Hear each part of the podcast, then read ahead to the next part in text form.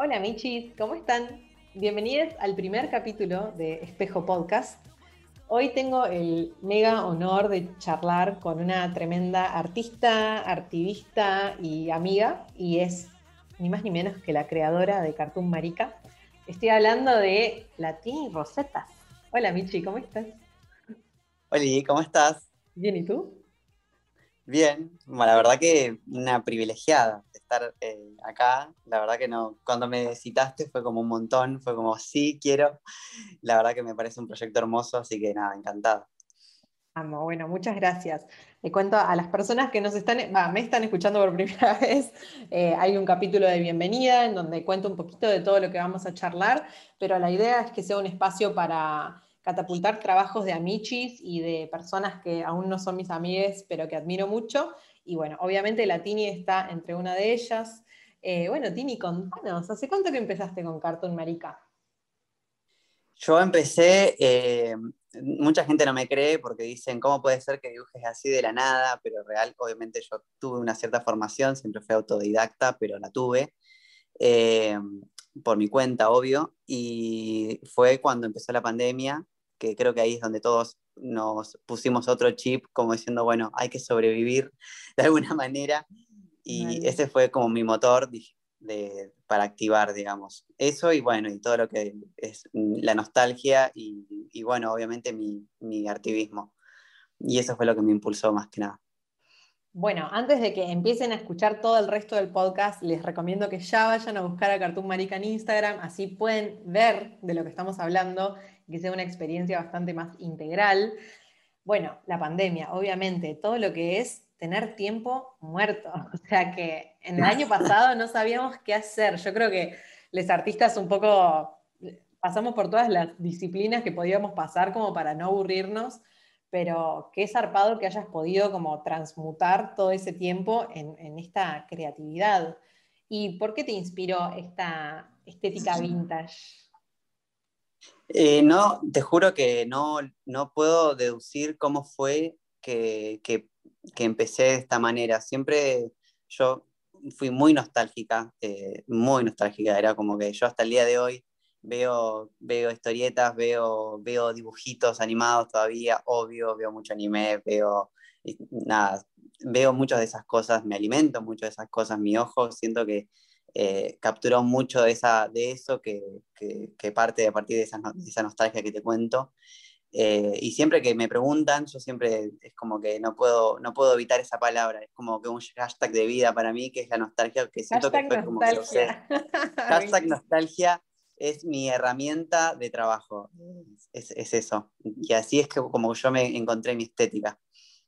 Qué importante, ¿no? A veces tenemos la nostalgia súper como categorizada en un sentimiento malo o, algo como triste y como que no lleva a algo creativo, pero de repente estás generando una cantidad de personajes y de artivismo en esta estética y me parece que está buenísima reivindicarla. Y además es re loco porque lo estás tratando en digital, ¿no? Como que quizás toda esta estética vintage que era hecha a mano, hecha en, en diferentes técnicas de grabado, de impresión, hoy en día lo estás pudiendo generar con la tableta digital. ¿Vos trabajas con alguna en especial? Sí, trabajo con una, eh, con una iPad, con una tablet, que es una tablet. Eh, la verdad que, bueno, son los beneficios de la modernidad, como bien dice. Eh, yo, la, nada, la tenía, la tenía porque tenía como, eh, tenía una pareja en su momento que se había comprado una y yo siempre tuve como ese bichito del dibujo, lo tengo desde muy, desde muy chica y fue algo que fui dejando con el tiempo por, bueno, por otras prioridades, porque me empezó a gustar más la fotografía, porque me empezó a gustar otras cosas y fue algo que, que tuve que, que, como que la vida me, me, un poco me obligó a abandonar y, y, nada, de repente dije, wow. Tini, vos sos Yo me olvido que, pero vos sos multifacética, querida, ¿qué onda? Yo también me olvido que soy fotógrafa a veces. O sea, claro, es eh, cierto. Estudié eso incluso. Eh, pero bueno, es como que es re loco porque siento que la, mi primera pasión en ese momento, yo me acuerdo a los 5 o 6 años, decir, yo quiero ser dibujanta, yo quiero vivir de esto.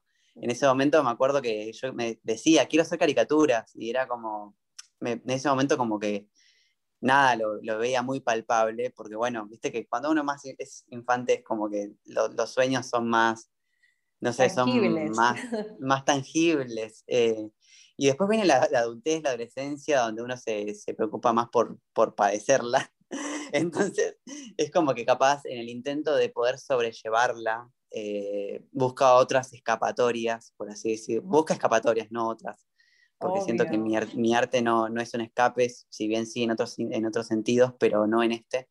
Eh, entonces es eso, ¿viste? Y de repente mm, volqué, después de la pandemia, volqué todo esto, todo este recuerdo de, de, lo que, de lo que realmente me gustaba.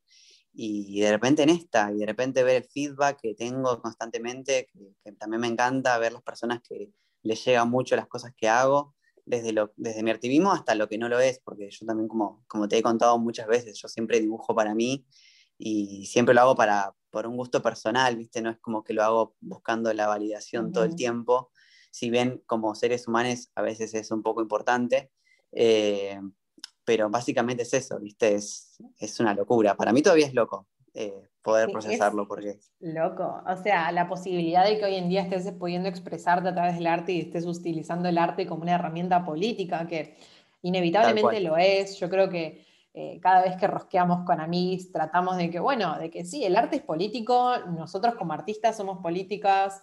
Eh, todo lo que hacemos requiere también de una posición, digamos. Y hay que ser, no sé, yo creo que hoy en día hay que ser súper valiente para estar en el ámbito artístico, porque no es algo que tenés garantizado, digamos. Hace poco charlábamos con unas amigas. Yo cuando empecé a estudiar la carrera de artes plásticas, los comentarios, sobre todo las madres de amigues, eran, bueno, ¿y de qué vas a trabajar? ¿no? Como si el arte no te brindara nada, como que si el arte no te devolviera nada. Y es yo creo que es al contrario. Una vez que el arte entra a tu vida, me pongo muy medio cursi cuando hablo del arte, pero porque siento que te atraviesa por completo. No, puedes percibir la vida sin el arte, sea cualquier disciplina, digamos. O sea, sea la fotografía, sea el cine, la ilustración, la escenografía. Digamos, tu percepción ya está calada por esa, esas nuevas técnicas que uno va aprendiendo, ¿no? Y me parece que poder utilizarlo como medio, eh, o sea, para expresarse y sobre todo para atravesar una pandemia que, dicho sea de paso, ¿qué hubiese sido de la pandemia sin el trabajo de todos nosotros como artistas? Tal cual. ¿Qué hubiese sido de la pandemia sin Netflix, sin Spotify, sin la cantidad de series y streamings que vimos, por favor? Y después encima nos desvalorizan el arte. Dale, chicos, o sea, no podrían vivir sin lo que hacemos. Me parece que... Tal cual reivindicar el arte es eh, nuestro laburo, yo creo, como artistas, y obviamente que eso tenga una pata política me parece que es súper importante. Y bueno, tus dibujos tratan una temática eh, súper inclusiva. ¿Eso qué, qué te llevó a tomar esas decisiones? Sí, eh, la verdad que eh, en un principio cuando empecé, eh, empecé con esa impronta de decir, bueno, ¿quién? O sea, porque mientras yo estaba dibujando y, metiéndome en este mundo de vuelta, algo que es, como te decía, que abandoné en su momento, también fui descubriéndome mucho yo y descubriendo también un poco mi identidad, descubriendo nada, viste, es como, es un camino es un camino que yo eh, recién ahora siento que, eh, si bien sigo transitando, es un camino eterno que puede llevarme a otros extremos eh, inimaginables.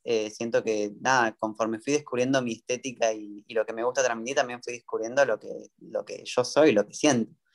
Es más, justamente muchas cosas de las que yo dibujo, aunque no parezca, siento que soy yo, ¿viste? Es como que si bien yo tengo una estética muy, muy marcada en cuanto a los personajes que hago, eh, y mucha gente lo asimila a feminidades y muchas, eh, y capaz una mirada un poco más binaria para, mi gusto, me, es como mi sueño frustrado de, eh, de ponerme, no sé, un taco aguja, ponerme la oh. mejor peluca que, que, exista. Es como, es como yo también imaginarme ese juego, ¿viste? De, porque yo estoy muy alejado de eso, básicamente, porque, bueno, no, no tengo el tiempo, tengo un trabajo, tengo una vida adulta que llevar a cabo y es como que eh, se me limitó un poco el tiempo ese para jugar con UNE, ¿viste?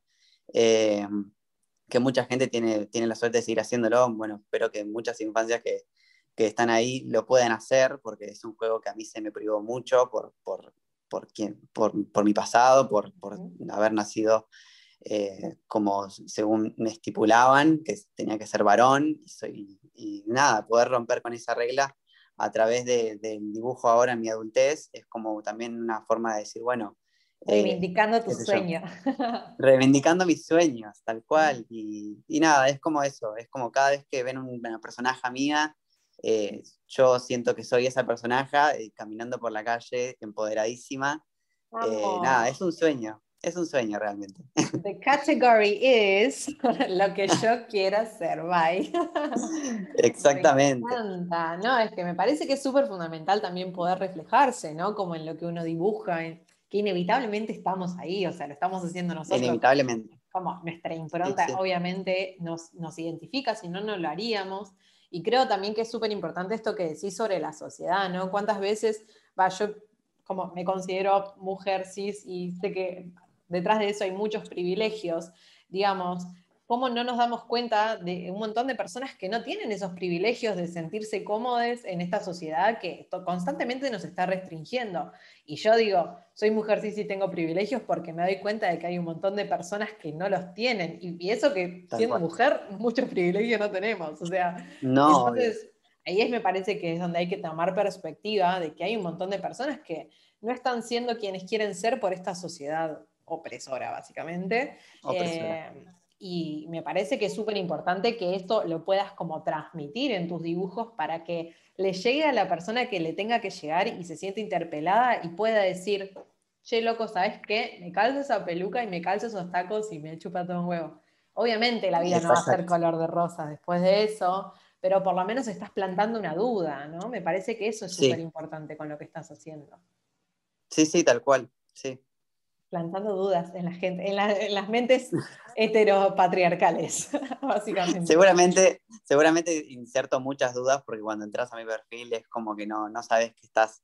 Por eso yo también, a mí me ha costado mucho ponerle una cara al perfil porque siempre creo que uno espera capaz ver un poco de, lo que está viendo en el perfil. O sea, capaz esperaban, incluso capaces también, también esperaban a una artista mujer. Claro. Eh, o eh, incluso capaz, no sé, a una, una, a una disidencia. Eh, pero bueno, estereotipada, quizás, ¿no? Una estereotipada, ¿viste?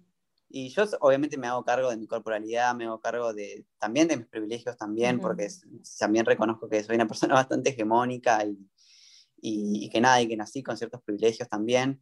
Eh, pero bueno, es como que me costó mucho, pero bueno, es como yo te decía, eh, a mí muchas veces he dibujado sin importarme la, mirada del otro y cuando puse en cara por primera vez en, la cuenta, dije, bueno, también tengo que hacer la...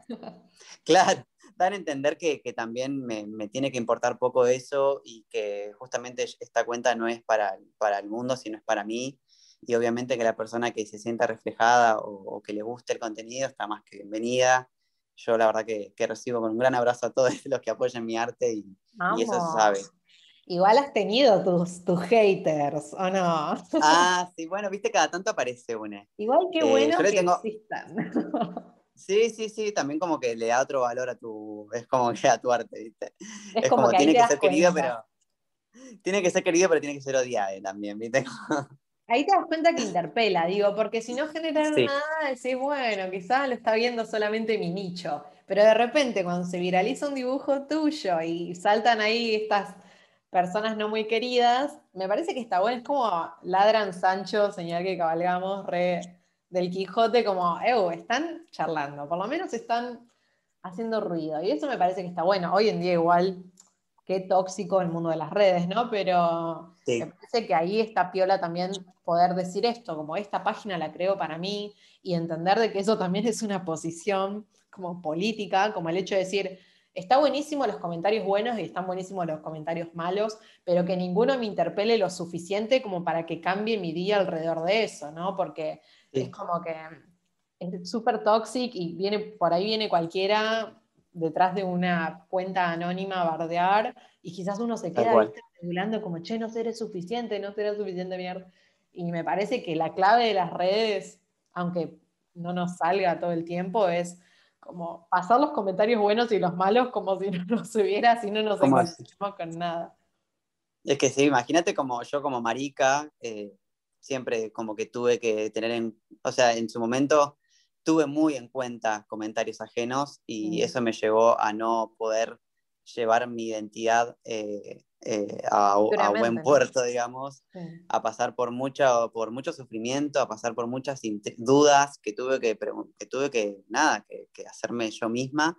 Y, y, nada, después aparecieron las amichas, aparecieron, apareció mi familia elegida y eso me ayudó bastante, pero la verdad que nada, fue como que toda mi vida tuve que estar eh, a cuestas de la percepción ajena y, y, y, encaminar respecto a esas miradas y recién ahora como que estoy pudiendo encaminar según mi, mi mirada, mi, mi, percepción.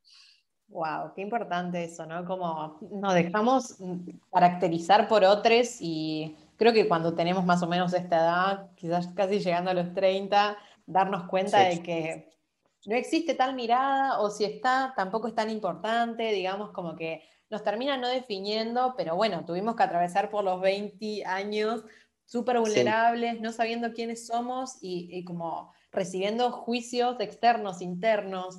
Eh, era como una catástrofe de, juicio adentro nuestro. Tal cual. darnos cuenta de que al fin y al cabo nadie va a vivir en nuestro cuerpo, nadie va a ser nosotros y que si no estamos como amigades con nosotros mismos, aunque sea en un 60%, se nos hace el triple difícil. Y me parece que esto, de que vos puedas reconocer tu identidad a través de lo que haces, te acerca un poco más a que vos te valores por quien sos sin esperar nada del resto, ¿no? Tal cual.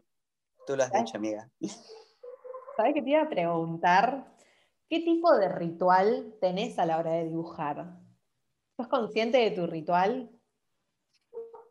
Sí, eh, soy consciente de que me gusta estar eh, sola, porque las veces que he tratado de dibujar con gente al lado, como que no puedo prestar mucha atención a la otra persona y la otra persona capaz se siente un poco, eh, ¿cómo se dice?, desplazada. Pero me, me, gusta enfocarme mucho, bueno, vos sabés, yo, soy muy tierra, me gusta estar ahí muy capricorniana, Ella, muy, capricorniana. Entonces yo tengo que estar, viste, con la mirada fija, pero mi ritual en sí empieza con estar sola. Eh, me gusta estar sola, me gusta escuchar algo, me, mientras dibujo me gusta hacer unas breves, eh, eh, buscar referencias, capaz, capaz, como no soy la, la, hay muchas, yo no, no soy experta dibujando, es más, creo y sostengo que dibujar bien, o sea, no existe, creo que todos dibujamos, todos tenemos nuestra estética, nuestras formas.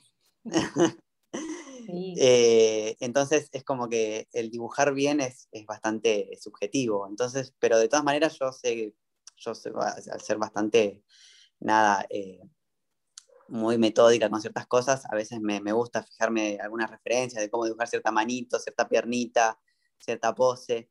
Pero a partir de una foto, ¿no? Como quizás partir de una foto es todo el universo de posibilidades que te brinda.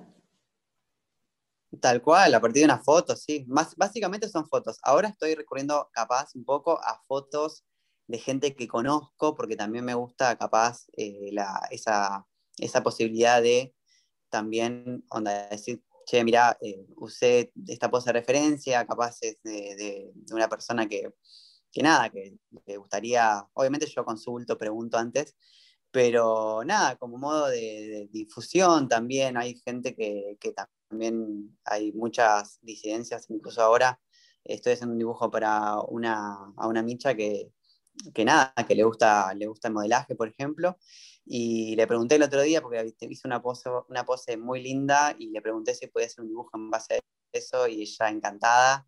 Y me dijo, sí, porfa. Y como que ahí yo empecé a reflexionar y decir, pucha, o sea, hay muchas personas que, que nada, que, que, capaz podrían ser más visibles. Eh, si yo capaz, nada, puedo hacer esto, ya que también yo estoy teniendo o ganando un espacio ahí más, de, más visible y también ayudar a otras personas a, a hacerlo. Eh, eso estaría buenísimo. Así que nada, un poco eh, indagando y también, viste, porque también uno se puede llegar a aburrir un poco de también tanto lo mismo, entonces también, viste, explorando otras cosas, otros desafíos, eh, haciendo pactos con personas que, que, valen la pena y que, y que, también necesitan una mano, qué sé yo, también esa es la teca, ¿no? un poco. Tejer redes, me parece que es clave, o sea, justo hoy, antes de empezar el podcast, estábamos teniendo una charlita privada hablando de esto, de tejer redes y poder impulsarnos, como que sin querer queriendo somos una comunidad y comunidad de artistas y obviamente siendo disidente, me parece que está buenísimo generar una comunidad para impulsarnos, ¿no? Como en el sentido de que estamos ya de por sí como bastante abajo de las prioridades por ser artistas. Bueno, a ver, ¿de qué manera nos digamos, nos hacemos ver y me parece que esta posibilidad de que vos puedas sacar tus dibujos a las redes y también a la calle, porque lo has hecho, me parece súper increíble, porque hay un montón de público que quizás a las redes no llega, eh, público grande también, o, público adolescente, que gracias al ver esos dibujos probablemente también le, genere cierta semilla de duda, y me parece que eso está zarpado. Todo esto digital a, a la calle física, eh, me parece que es súper importante. ¿En, cuál, ¿En cuáles marchas estuviste interviniendo? Eh, hasta ahora, eh, como bueno, yo empecé hace muy poco, empecé de la pandemia, empezó básicamente a esta altura del año, y yo creo que fue en la marcha de acá de La Plata, la... sí, creo que fue en la marcha de acá de La Plata. Eh, la marcha disidente, eh, ahí creo que fue la primera intervención, que fue con amichas, obvio, amichas tuyas también. Las maricas, las amo. Las maricas. Le mandamos, eh, le mandamos un beso desde aquí. Que nada, obviamente, y eso es algo que yo he dicho capaz en otras charlas que hemos tenido, que, las amichas ahí, importantísimas, importantísimas. Yo la verdad que yo, o sea, siento que nada de lo que hoy puedo hablar a través del dibujo puede podría haberlo llevado a cabo sin, sin ellas. Es como que no, siento que me educaron un montón, que me, que me nutrieron un montón. Eh, ya hasta charlar con vos así de esta manera, siento que me nutre muchísimo, siento que, que me lleva a, a, conceptos e ideas que, que fortalecen un poco la, las ideas que ya tenía, porque nada, es como que también no, nos forjamos un poco también, es como que sostenemos y, y, reforzamos esas ideas a partir de charlar con amigas también y amigues, y la verdad que es, es eso, ¿viste? Esa marcha disidente fue la, la, prueba. Yo me acuerdo que terminé abrazándome con Anju, eh, amiga nuestra, eh, que dije, ay amiga, esto no hubiera sido posible sin vos, esta, esta intervención, esta valentía, porque ¿viste? también hay que estar ahí en la calle. Eh, hay que evitarla, no es fácil, no es fácil. Poner no es fácil. Aparte muchas miradas, viste, lascivas, entonces es como que es todo un, es todo un tema. Pero nada, yo con amigas siento que puedo todo. Y, así que, son nuestra fortaleza, olvídate. Yo creo que es importante charlarlo entre nosotras porque también esto de lo que no se nombra no existe. Me parece que lo que no se rosquea no existe. Porque si no, nos, quedamos siempre con nuestras miradas súper individuales. Y me parece que una de las ideas de, como de este podcast también es que se generen estas roscas en sus grupos de amigues, de ver, bueno, a ver qué amiga está teniendo su emprendimiento artístico y le puedo dar una reayuda compartiendo su material. Que son tres movidas del dedo pulgar, o sea, realmente no te lleva más que, más que eso. Entonces, si, si no estamos haciendo lo que está al alcance de nuestra mano, bueno, ¿qué podemos hacer para que estas personas tengan más visibilidad y sean, en definitiva, más aceptadas socialmente, ¿no? Porque si no es como que estamos contribuyendo a que esas cosas no, no surjan me parece súper necesario esto, rosquear entre amigas, rosquear entre quizás no tan amigas, plantear dudas y, generar la posibilidad de que estas charlas existan, ¿no? Como me parece que esta, pues, de la marcha disidente acá en La Plata es súper importante, es como marcha por los travesticidios, sí, obvio que sí, son cosas que obviamente no están en la agenda por el gobierno que tenemos en La Plata, por lo pronto, y que son cosas muy importantes, porque hay un montón de gente involucrada, individualidades, colectividades, o sea, personas que viven en comunidades y que generan familias, quizás no genéticas, pero sí por elección, y que siempre van a necesitar una mano, porque esta sociedad no, duda en excluir, o sea, como ya, imagínate, y estamos en una ciudad, imagínate, no sé, en, pueblos más chicos, ahí sí que te pones no, no me quiero ni imaginar, amiga. Excluida. Bye, cancelado. Sí, sí, no. Sos un cero, un cero y no, la verdad que no. Una, persona no puede ser un cero, o sea, o por lo menos no. No, una persona no puede ser un cero, es así. somos personas y tenemos derecho y me parece que si hay posibilidad de que esos derechos estén más en agenda, me parece que como individualidades tenemos que, que aunque sea pujar para que eso suceda, ¿no? Porque si no estamos siendo como casi cómplices de, las grandes opresiones que suceden cotidianamente. Me parece que está bueno que... Sí, y esto es tal cual. Esto es muy importante también aclarar que, está bueno que si bien yo, por ejemplo, muchos de nosotros eh, activamos mucho por las redes, esto hablaba mucho con una chica que, milita bastante, que, la adoro, se llama Julieta Amor. Eh, creo que la conoces. Eh, el otro día charlábamos un poco, nos cruzamos justo en la marcha por, eh, por, la, perdón, por la concentración, por, eh, por la aparición de Tehuel, eh, que decíamos que qué loco que, que, nada, hay mucha gente que, que mueve en las redes, digamos, con esta cita, ¿no? De, tan importante de dónde está Tehuel, pero mucha gente, muy poca gente se concentró en la calle ese día, por ejemplo, y lo importante que es llevar nuestras luchas a las, a las calles, ¿no? Y no quedar, y no, y no solo quede en la virtualidad. Eso es muy importante recalcarlo y, poder llevarlo a cabo porque creo que la lucha, la, real lucha está ahí afuera, porque es donde nosotros tenemos que poner nuestra cuerpa todo el tiempo, como disidencia, como mujer, em, y es complicado. Entonces creo que el campo de batalla está allá y donde tenemos que poner la cuerpa, lamentablemente es ahí. Obviamente que para muchos será muy complicado, muy difícil, por supuesto necesitan las redes como para poder eh, eh, organizar esa información y poder también comunicarnos, pero bueno, la lucha está afuera y hay que también un poco militar eso, ¿viste? Está en las calles y siempre lo estuvo y me parece que obviamente el tema de la pandemia nos dejó bastante como flojos en eso y flojas porque todo esto de encontrarnos, que era básicamente la posibilidad de, de concentrar juntos como con un propósito para algo, para impulsar algo que, solamente individualmente no se puede. Y como decís, como el cambio termina estando en las calles, o sea, nunca se han eh, conquistado derechos sentaditos en nuestras casas, lamentablemente no, y bueno, y tiene que ser así. Eh, y esto mismo, ¿no? Yo creo que se ha, se ha, dado una discusión muy interesante con respecto a la desaparición de Tehuel, de, bueno, ¿qué pasa con todas estas marchas multitudinarias cuando hay femicidios? ¿Qué pasa con las personas trans? ¿no? Como, ¿por qué, ¿por qué no se marcha? ¿Por qué se, se deja de lado como si nada hubiese pasado? Ahí es donde, repito, ¿no? Donde están nuestros privilegios y no tan privilegios por ser mujeres. Hay un montón de personas menos privilegiadas que nosotras que también necesitan nuestras voces. Así que sí, me parece que, que, es algo para poner en agenda el hecho de, bueno, ¿qué pasa con estas concentraciones? ¿Qué pasa con esta búsqueda, digamos? De repente que de repente, ¿no? ¿Qué pasa? ¿Qué pasa? Es lo que todos queremos saber. Eh, es, terrible y a la vez es como una desidia estatal que, bueno, hay otras cosas como si, como si hubiese algunas personas que, no importaran, ¿no? Como eso es a veces lo que, lo que se genera en la sociedad, como, bueno, vamos a elegir a ver qué persona importa y cuál no, ¿eh? Obviamente como esto, siendo mujeres estamos al fondo del tarro, imagínate siendo persona trans, o sea, con las pocas posibilidades que hay para que consigan laburo, consigan espacios donde vivir, o sea, no sé, digo, y, traigo muy alejado de nuestra realidad, ¿no? Pero estoy viendo la serie Pose, que no la había visto nunca, y que tremenda serie recomendada, pero bueno, obviamente habla de personas en Nueva York en los 80, nada que ver, pero a lo que voy es que es esto, una chica queriendo alquilar, una chica trans queriendo alquilar un local para poner eh, su local de uñas y bueno, y por ser persona trans, todos los quilombos, perdón, los líos habidos y por haber, eh, por ser persona trans, y vos decís, esto pasaba, y no es que dejó de pasar en los 90, chicos, esto pasa ahora. Entonces, no nos comamos el viaje de que vivimos en un arco iris, en donde todos tenemos derechos, porque no, mi cielo, o sea, hay que conquistarlos. Eh, yo entiendo que hay un montón de activismos a través de las redes, pero hay que poner el cuerpo también.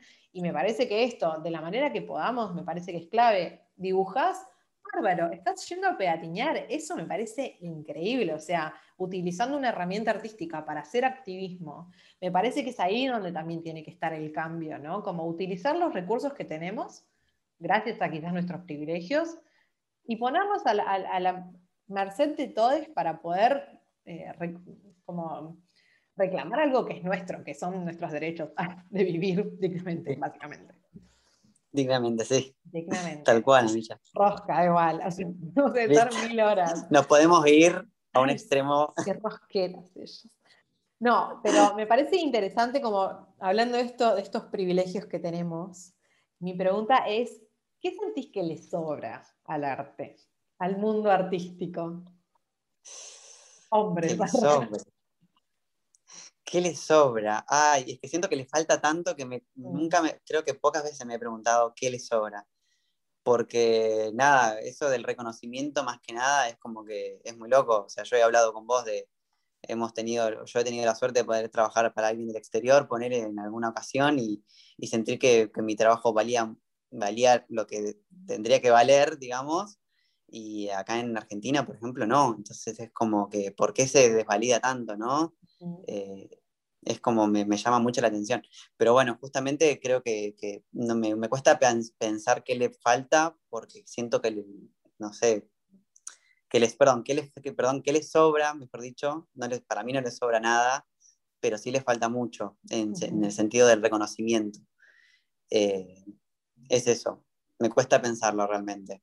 Totalmente. Yo creo que en particular siento que le sobra mucha gente, mucha gente elitista, muchos millones le sobran, innecesarios, al arte en general, ¿no? Pero, pero sí le falta un montón, le falta, le falta mucha calle, quizás siento a veces al arte, como que se queda a veces en los rincones virtuales eh, sin ah, salir bueno, de sí. ellos. Pero sí, totalmente, le falta un montón, le falta un montón de espacios, creo. Sí, sí, es, hablando de eso, sí, es como que también vuelve un poco la... Más si sos, eh, si sos activista, eh, creo que le vuelve un poco vacía la militancia, pero bueno, eso también radica en cada uno, o sea, yo, es, esta es mi, mi, elección, nuestra elección de salir a la calle, pero, eh, pero sí, la verdad que si, si llevas a, a en camino una, esta lucha, la verdad que estaría bueno que lo plantees de esa manera, pero obviamente creo que cada granito de arena aporta, pero, pero nada, esta, esa es mi manera y creo que es la, la, la, más adecuada, pero bueno, cada uno podrá como pueda. Hablando de activismo, veo que hoy en día, eh, yo por lo pronto no, me, no, no soy una persona vegana, pero veo mucha militancia vegana y me está haciendo de a poquito ahí cambiar mis pareceres pincha, alimenticios. Eh, me parece que ese es otro gran activismo que está sucediendo, ¿no? Eh, sí. Bueno, vos hace, hace cuánto más o menos que decidiste ser vegana? Eh, y me cuesta incluso hasta considerarme vegana porque yo hay cosas que no, nada, es como... Entendemos que hay extremos y que a veces sí. es muy difícil mantenerse en ellos, ¿no? Como en esos extremos. Sí, no, e incluso evitar ciertas eh, contradicciones, ¿no? Porque es como que incluso hasta poner, no sé, como que de repente te regalan una billetera y descubrís que, no sé, que tiene material, que es de un material de cuero y uh -huh. lo estás usando y lo descubrís, no sé, 10 meses después.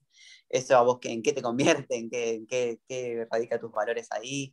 Eh, entonces es complicado. O sea, yo cuando empecé con, con que ya llevo dos años, eh, empecé muy a rajatabla, eh, después tuve mis recaídas, como me gusta llamarle a mí, pero porque justamente creo que habito un mundo, en un mundo de, que es de esta manera y no todo el tiempo puedo luchar contra eso, más que nada por, por la vida adulta que me lleva capaz a, a, a, nada, no poder prever ciertas situaciones en las cuales de repente no tengo nada para comer, voy a comprar y lo único que encuentro son fideos que tienen están hechos a base de capaz tienen huevo. Uh -huh. Entonces es como que es difícil, es muy difícil en este mundo, por lo menos acá en Argentina, porque nada, no quiero, no quiero sonar, sonar como, se dice, como sería esa gente que, que, siempre halaga al mundo europeo, no quiero caer en esa porque no, tampoco no. es, pero nada, en, en, lugares más primermundistas eh, es como un poco más fácil llevar a cabo estos ideales. Acá, me cuesta, acá cuesta muchísimo, a todos les cuesta, eh, la verdad que yo admiro a la persona que prevé y puede eh, llegar a, a tener esta, este, este, estilo de vida, porque es un estilo de vida, es una elección. Eh, a mí hasta el día de hoy me cuesta muchísimo y ah, incluso hasta a veces he puesto un poco más en juego mi salud antes que mis valores, ponele, o sea, hay días que no he comido porque no he querido llegar a consumir algo que, que tenga, no sé, algo que tenga huevo, que tenga queso. Eh, pero bueno, también ser un poco paciente conmigo a veces, ¿no? De decir, bueno, está bien, hoy la verdad que no tengo energías, eh, no puedo, voy a ceder, voy a ceder hoy, o sea, eso no me transforma en una persona tibia, me transforma en una persona que... Una persona que, vive en una sociedad. Una persona que vive en una sociedad y trata de hacer lo que puede. Entonces también yo justamente cuando una persona me dice, che, ¿y cómo haces? La verdad que, la verdad que no hay receta, hay que ser muy, hay que ser muy, eh, hay que previsualizar bastante a veces y, nada, es como que no, no, puedo exigirle mucho al otro nunca, tampoco está muy bueno exigir, si bien siento que capaz hay personas que, que es su rol y está bueno, eh, no, pero mi rol no puede ser porque yo la verdad que también eh, tengo mis, mis altibajos y me cuesta hasta el día de hoy. Pero bueno, es una meta, es una meta que, que quiero llevar a cabo en algún momento. Obvio, y yo creo que es empezar por algo, ¿no? También es como que si no, si empezamos desde el 0 a 100, también nuestro cuerpo le cuesta acostumbrarse. Me parece que hoy en día está la charla y eso ya es importante. Ahí hay personas gestionándoselo y es como personas que quizás no podrían visualizarse sin un pedazo de carne, ¿entendés? Y es como, eso es muy loco. Eso es muy loco. Em, sí, sí, sí, es como que... Me parece que poder plantear esto, dejarlo en agenda, este, estas temáticas, me parece que son súper interesantes para que las personas empiecen a replantear sus hábitos alimenticios, que ya de por sí lo que nos brinda el almacén, ¿no? lo que nos brinda lo más rápido que tenemos a mano, termina siendo tóxico para nosotros en un montón de maneras y de sentidos, más allá de que tengan o no eh, eh, como sustancias, ¿no? derivados. derivados animales, eh, me parece que hay que cuestionarnos alimentariamente de dónde consumimos lo que consumimos, hasta, no sé, volver a las bases, ¿no? Como comprarle a productores, comprar bolsones de quintas cercanas, como empezar a, tener conciencia de también todo el trabajo humano que está detrás de, los alimentos que consumimos. Obviamente teniendo en cuenta de que los animales claramente no eligen estar en donde están, muchas personas tampoco eligen trabajar en esos lugares y me parece que algo que está piola plantear del veganismo es no dejar de lado los derechos humanos, ¿no? También porque hay un montón de gente explotada en esos mataderos, hay un montón de gente que quizás sale a vender un, chori porque no, digamos, no, no, percibe otra manera de trabajar. Eh, y bueno, yo creo que hoy en día está cambiando. En marchas o, en concentraciones he visto bastante comida vegana hoy en día y me parece que esto que se esté planteando, o por lo menos que estemos empezando a consumir estos alimentos, me parece que está piola para que la gente se dé cuenta de que están buenísimos y de que a la larga te hacen bien al cuerpo, ¿entendés? Es como consumir cosas Que, estén a tu favor y no como que te, no sé, yo estoy medio manija, ahora estoy en un curso de ayurveda porque me encanta como toda la, teoría atrás de las cosas que, que se generan químicamente y mecánicamente en el cuerpo y, todo lo que comemos se termina transformando en, en quienes somos, ¿no? En nuestro cuerpo, en nuestros ojos, en nuestra piel, en nuestra mente, en nuestro cerebro, o sea, todo lo que comemos termina literalmente físicamente en nuestro cuerpo. Entonces, como ser consciente a la hora de comer me parece que, es fascinante y poder hacerlo sin que nadie sufra detrás. Tal cual. Eh, me parece que es fundamental, ¿no? Sí, es que imagínate que, como vos decís, se transforma. Imagínate transformar un animal descuartizado, y lo, estás comiendo, ¿entendés? Es como, nada, estás comiendo sufrimiento, es como que, o por lo menos yo lo veo de esa manera. Entonces es como que hasta el día de hoy me cuesta. O sea, o sea yo a veces, eh, no sé, me planteo la idea de, ¿podría ser capaz de volver? Y no, no, no, no, no me entra, pero porque yo ya también disocié la palabra, digamos, la palabra comida de animales. Como que cuando a mí me mostras un cacho de carne, veo un pedazo de animal antes que, antes que carne en sí, o antes que comida. Creo que tendría que estar en una situación bastante de riesgo de vida como para poder ver algo, algo así como de animal, como algo comestible. Incluso hasta ahí tendría mis dudas, imagínate, pero creo que esa sería como la instancia. Sí, me parece que poder plantear estas, estas cosas de que terminamos viendo las cosas como si fuesen cachos de carne aislados de, de dónde viene, está bueno, como aunque sea empezar a tomar conciencia de que eso viene de un animal que en su momento estaba vivo, eh, como para tomar conciencia, obviamente, y que me parece que está piola como enviar el mensaje de que, bueno, si el día de mañana alguien quiere empezar por dejar de consumir algo, puede empezar a dejar de consumir derivados animales y ver cómo se siente. Yo creo que también tiene mucho que ver con las corporalidades de cada uno y eso influirá en las decisiones también. Si uno necesita que, no se necesita más hierro. Bueno, estás anémico, se te puede dar otras cosas que sean de origen vegetal, como... Sí, es investigar. Sí. Es, rosquear, como hablábamos antes. Siempre trata de eso en realidad. Es nutrirte de información y, investigar y, nada, y se puede llevar a cabo. O sea, yo la verdad que siempre digo, o por lo menos siempre que alguien me pregunta, le, le comunico, es como que es real, puede ser posible. O sea, yo sigo viva, estoy hace dos años sin comer carne y sigo viva, estoy bien, eh, no estoy anímica ni nada parecido. Eh, así que, qué sé yo. Posibilidades hay mil. Bueno, bien. Como que también me reinteresa poder tocar estos temas porque quizás hay gente ahí del otro lado que necesite un empujoncito o lo que sea y poder brindar la posibilidad de que hay un montón de personas a quien acudir, aunque sea pedir un che, ¿en qué lado puedo comprar tal cosa? Y saber que quizás del otro lado va a haber una respuesta. Yo creo que de a poco estamos esto, aprendiendo a, a vincularnos de una manera más consciente con el alrededor, ¿no? Y con, obviamente, lo que consumimos. Eh, sí. Pues. volver un poquito al tema artístico, porque de veganismo podemos rosquear mil horas, ¿no? Uf, horas, horas y horas. Me encanta igual. Pero mm, ya que mencioné esta serie Post, quería saber si vos tenés algunas otras series de referencia que toquen estas temáticas, volviendo a, a este activismo eh, porque me ah. parece que hoy en día está bastante como en agenda el temita de, bueno, de todo en realidad, todo lo que está pasando, que ya debería haber estado cinematográficamente en agenda hace un montón, pero recién ahora el mainstream de Netflix lo está mostrando. Em, ¿Has visto alguna serie que te ha interpelado bien? ¿Alguna serie que puedas criticar, pero que tiene un mensaje piola? ¿Qué estuviste consumiendo de Netflix? de Netflix. Estuve capaz consumiendo, eh, eh, ¿cómo se llamaba? Bueno, Post, me la miré toda, obvio, lloré toda. Sí, por favor. Eh, Qué manera de sobre todo la primera temporada. la, bueno, miré La Veneno, obviamente que no está en Netflix lamentablemente, pero la miré por otros medios y es una serie que me, que nada, también me hizo llorar un montón, que incluso hasta me inspiró a dibujarla. y, Qué increíble y todo.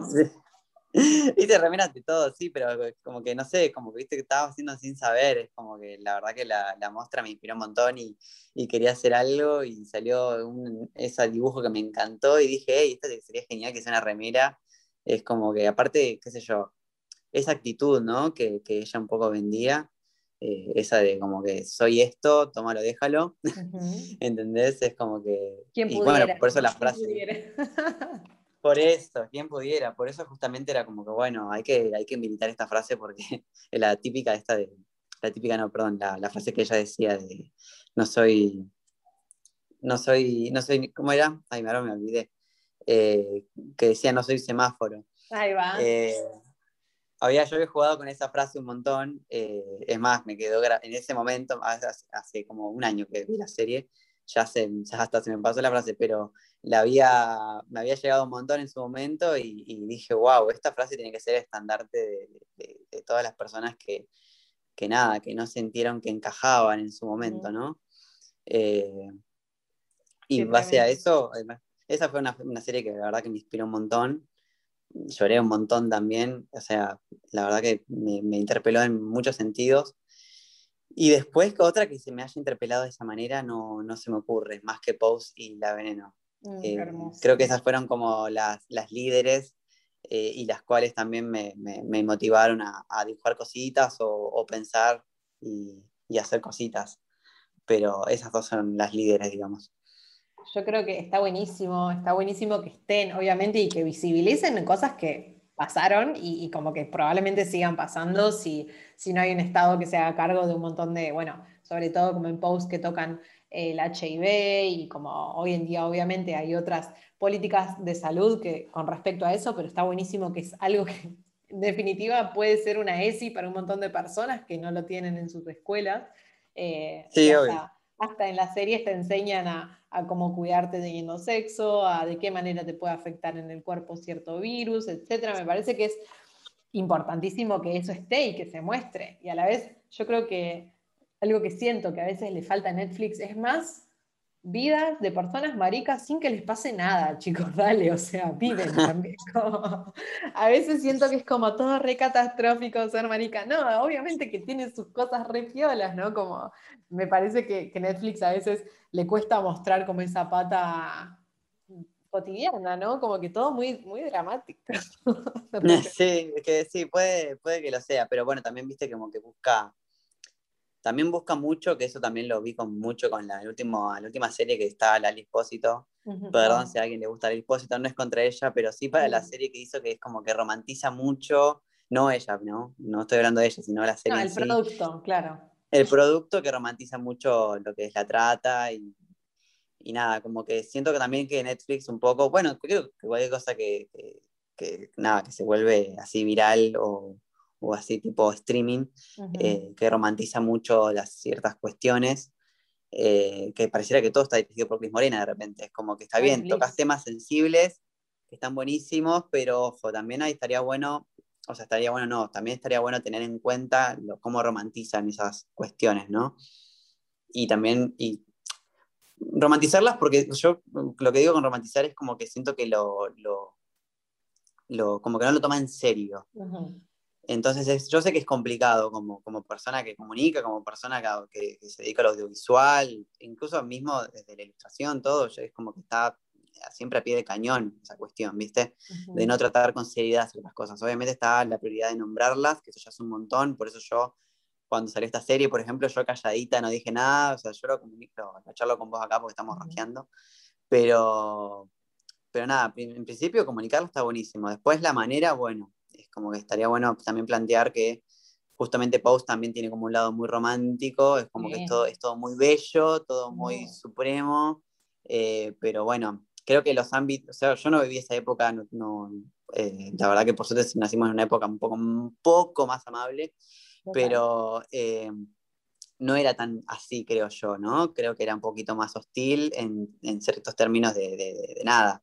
Es como que lo muestran de esa manera. La verdad que para mi gusto, pero bueno. Sí, yo, creo que necesitan un poco el show como para que venda también. Es algo que escuché una rosca una vez en Futurock sobre Post también, el hecho de que aspiraban a, una high class neoyorquina que, que no les iba a dar lugar, obviamente, pero que creo que en la vida real era hasta difícil apuntar a estar en ciertos lugares o habitar ciertos lugares sociales, porque era tal la exclusión y el odio que, era muy imposible para, estas personas hasta conseguir un, trabajo digno, digamos. Entonces, yo creo que hay una romantización, obviamente, pero que también, digamos, yo creo que se podría crear, aunque hay bastante cine marica que no está en el mainstream de Netflix y todo eso, que me parece que está bueno empezar a consumir, digamos, entendiendo de que sí está re a mano estas plataformas, pero no dejar de lado de que hay un montón de personas disidentes que están creando arte y que obviamente no están en Netflix, pero que se los puede buscar, ¿no? Como posibilidades hay, no nos quedemos con que no. Muchas. Hace un tiempo. Sí, no nos quedemos con Netflix.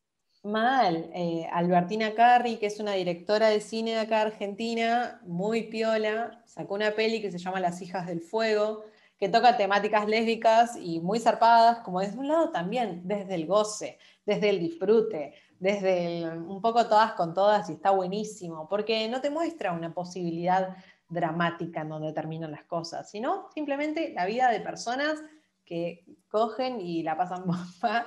Y me parece que que un poco también es apuntar hacia esos consumos en donde no nos dejen retraumaditos, como, uy Dios, no, bueno, ahora está todo mal, sino que también nos, inviten a este goce del reconocer nuestros cuerpos, del poder vincularnos desde un lado ameno con otras personas, y sobre todo el respeto, ¿no? Eh, entonces entiendo que eh, nos esté a mano todo el material que consumimos de Netflix, pero dar a entender de que también hay un montón de otro material que si queremos que nos interpele desde otros lados, puede hacerlo. Eh, Sí, porque ya suficiente tenemos con nuestras realidades, ¿viste? Entonces es como que estaría bueno ver algo que nos, que nos aleje un poco de esa realidad acá tanto. Chicos, estamos pasando una pandemia, o sea, ese level, tratemos de no pasar sí, no me des más, lo que consumamos, please. No me des más películas de apocalipsis, de, de, muerte y destrucción. Dame, no sé, pajaritos cantando. Sí, yo estuve viendo Avatar, la leyenda de Ang, que amo también. Es como, estoy, estoy en modo dibujito también, porque es como cálmenme la cabeza, yo no tengo ganas de pensar. Llegan las 8 de la noche, 9 de la noche y yo ya estoy queriendo cocinar sin querer prender un noticiero. O sea, es como, me parece No, no. ya pasé esa edad en la que veía la tele, no tengo tele encima, entonces es como, me entero de las cosas eh, por la radio o, también como por roscas de internet, pero no, me parece que es una autoflagelación hoy en día ponerse a ver cosas que nos terminan haciendo daño emocional. Por eso, sí. Sí, por eso totalmente de acuerdo con eso de que de tratar temas queer, si se quiere, de una manera más, más amable, sobre todo para, las, para los usuarios, ¿no? Es como que, no sé realmente, ahora realmente si me pregunto si esas, esos programas, esas, todas esas cosas que hacen realmente son para un público queer o son para que capaz, eh, nada, otros usuarios que, que vean, nada, cómo se vivió esa manera, de cual está buenísimo que se enteren, eh, creo que lo, lo cuentan de una manera bastante amable en cuanto a Ujú. estética y esas cuestiones, pero eh, nada, ahí yo ahora me estoy preguntando realmente si está apuntado a personas como nosotros, pero nada, creo que todo sirve de todas maneras, eh, está bueno. Y como decís, Totalmente. estaría bueno, estaría bueno ver cosas más amenas. Sí, Sí, más yo- si tienen... ¿Qué decías, perdón? No digo que en Telefe, no sé, me acordé de que en Telefe hace poco trataron una serie con temática de, sí, como temática queer, temática de una chica trans que, ay, no me acuerdo cómo se llama, pero eh, de, de por sí ya. 100 días para enamorarse, puede ser. Ah, sí, creo que- que sí. que, un, un chico trans transicionaba en la serie y como tocaba ese tema y era el prime time, 9 de la noche, o sea, 2018 creo que fue, en donde se han tocado temáticas que quizás no se tocaban antes, en donde adolescentes y chicos adolescentes pueden transicionar, obviamente con su privilegio de tener una familia que lo acompañaba, eh, en paz, ¿no? Como que obviamente mostraban de que estaba esa posibilidad. Y me parece que llevar eso al- a la mesa de la cena de les- los argentinos, como Sí. eh, me parece que también es súper importante, porque quieras que no, nosotros terminamos siendo un poco un nicho ah, de, de rosqueres que nada, rosqueamos a pleno, pero que me parece que estas cosas no terminan llegando al padre de 50 años que tiene dos hijos varones de 18 y de 15 y como, no sé, quizás No. Entonces, me parece que poder abordar esto en, en- en lugares comunes como es la televisión argentina, que ya de por sí es medio nefasta y misógina, eh, me parece que es un gran avance. De veras, se avanza lento, muy de a poco, como con una Sí, obvio. Y con nuestras exigencias ahí también a pie de cañón, porque justamente esa serie me acuerdo que la chica, perdón, sí, la persona que Ujú. hacía de este chico trans era una chica cis. Sí, Eh, entonces también, viste, ahí están nuestras exigencias como diciendo, che, si vas a tocar un tema así, estaría bueno que lo haga una trans. persona, un chico trans, que, que incluso creo que, o sea, sin desmerecer el papel de, de esa chica, pero que podría capaz tocar el tema mucho mejor y, y capaz también le estás dando trabajo y oportunidad a una persona que, que nada, que es parte del colectivo y que, y que también quiere formarse como, como, como actriz o actor. totalmente. Eh, así que, que nada, pero bueno, hilamos finito, ¿viste? Como que me dieron esto, pero, Pero bueno, Es que sí, pero bueno, esas exigencias que, que nosotros le hacemos a la sociedad son exigencias que nos hacemos a nosotras y eso está más que sabido, yo te conozco, vos me conocés, como que siempre nosotros nos hemos dado con la fusta varias veces y hemos tratado de, de- de- de poder sobrellevarlo y poder vivir con esas contradicciones, como te decía anteriormente. Y, y nada, creo que nada de lo que nosotras podríamos exigir no es algo que, que nosotros no, hemos- no, hemos- no nos hemos exigido a nosotras mismas. Totalmente, totalmente. Te quería hacer una última pregunta como para ir cerrando este bello podcast de repente que estuvimos teniendo una rosca que podríamos estar tomando birra en este momento. Tal cual.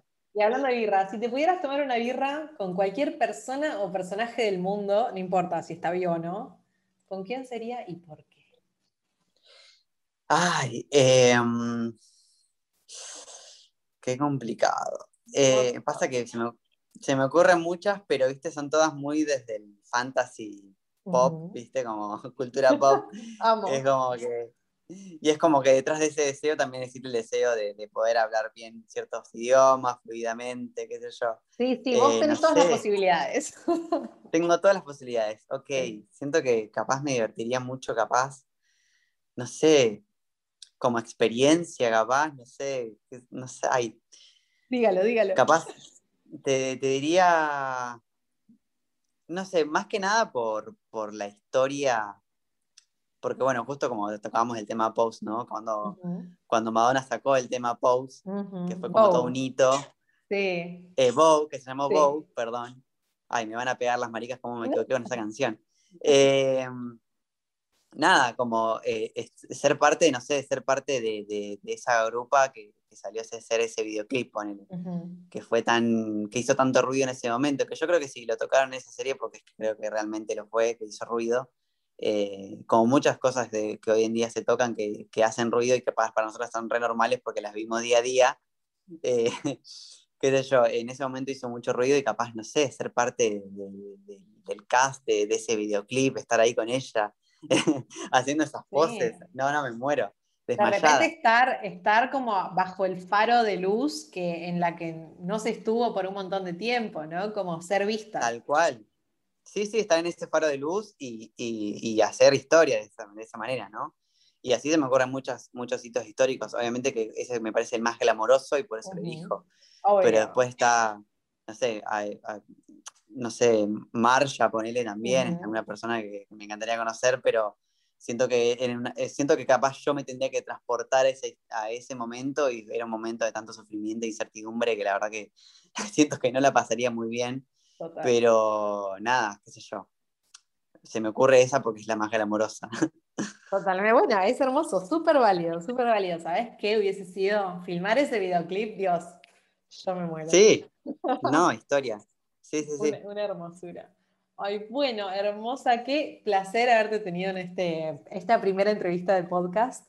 Eh, espero que lo hayan podido escuchar hasta el final.